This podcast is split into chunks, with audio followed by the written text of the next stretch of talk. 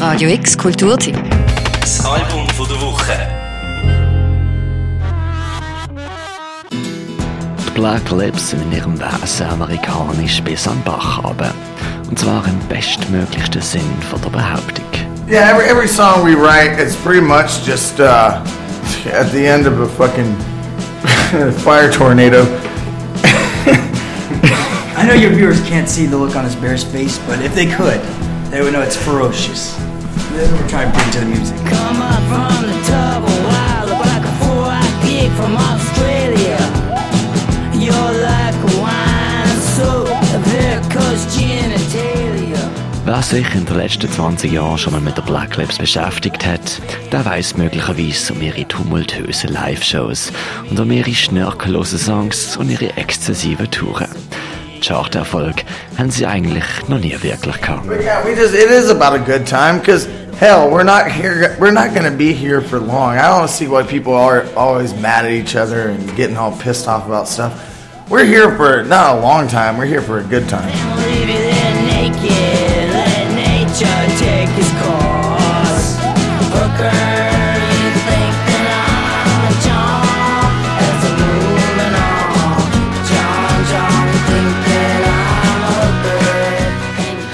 Jahr 2020 und ihrem mittlerweile neunten Album tönen sie eigentlich gleich wie immer und trotzdem ganz anders. Im neuen Album Sing in a World That's Falling Apart zahlen sie einem ebenso klassisch amerikanischen Genre vom Country-Tribut. Und es ist faszinierend, wie eine Gitarre-Fasspedal plötzlich zu einer Heugabel werden kann. Know, country is built in our bones. Like that's where we're from. I grew up, you know, with that kind of music, with country and gospel music, and garage rock is the exact same thing as country. Just I don't even, I don't even think we should have told people that this is going to be a country record because it's going to sound exactly the same as our other stuff. Bobby Earl walking down, he put his hunting breeches on. So Raison, die zwölf neuen Songs sind mal typisch mitreißend, mal ruhig wie eine versandete Steel-Gitarre-Ballade. Aufgenommen haben sie das Album direkt auf Tape, um den Live-Geist aufrechtzuhalten.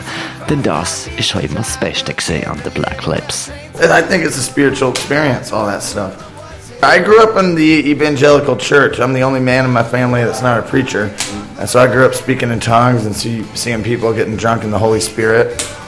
And I always wanted just to recreate just a just a bit of that in a live show. And I see that happen at our shows. It is a spiritual movement experience because I mean what what happens when you're in a group of a large group of people at a theater and everyone laughs? You know, it's like contagious.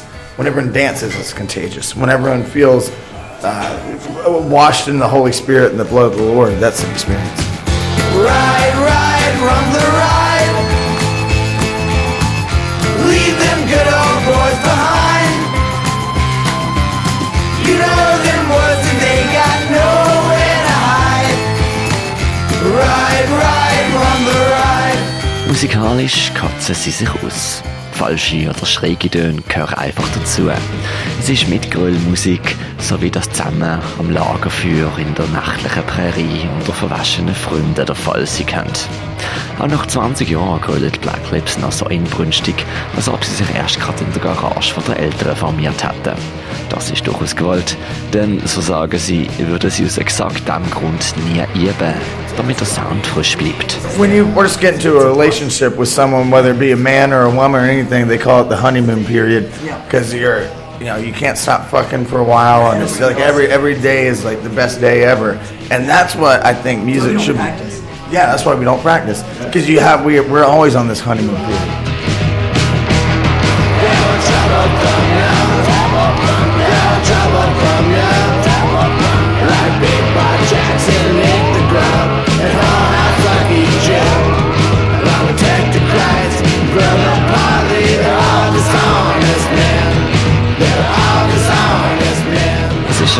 Erstaunlich, wie beharrliche Bands durch die Welt lärmen kann, die demonstrativ nie übt. Aber das macht Black Lips gerade so wertvoll in einer Welt, wo die Erwartung von der Perfektion wie eine Betonwand am Himmel steht. Like we don't know nothing about music theory or anything. I can't tell you what a stanza is or what a refrain means. But I know how to to make a tune, and that's what music is. I mean, how do you think people came up with music and art and all that stuff? It was just a based out of a passion and a need to do it. So you don't have to be good at it necessarily, but you got to have your heart and soul into it, and that's what I think soul music is.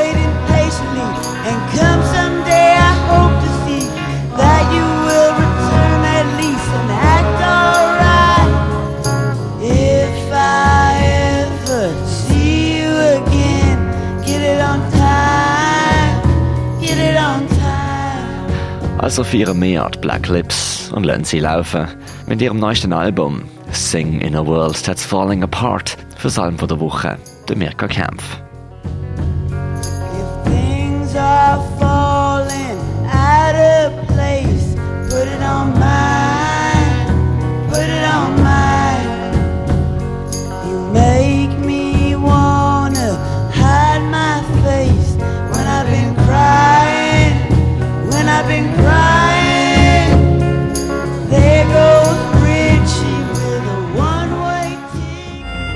Radio X Kulturtipp. Das Album von der Woche. Jeden Tag mehr. Kontrast.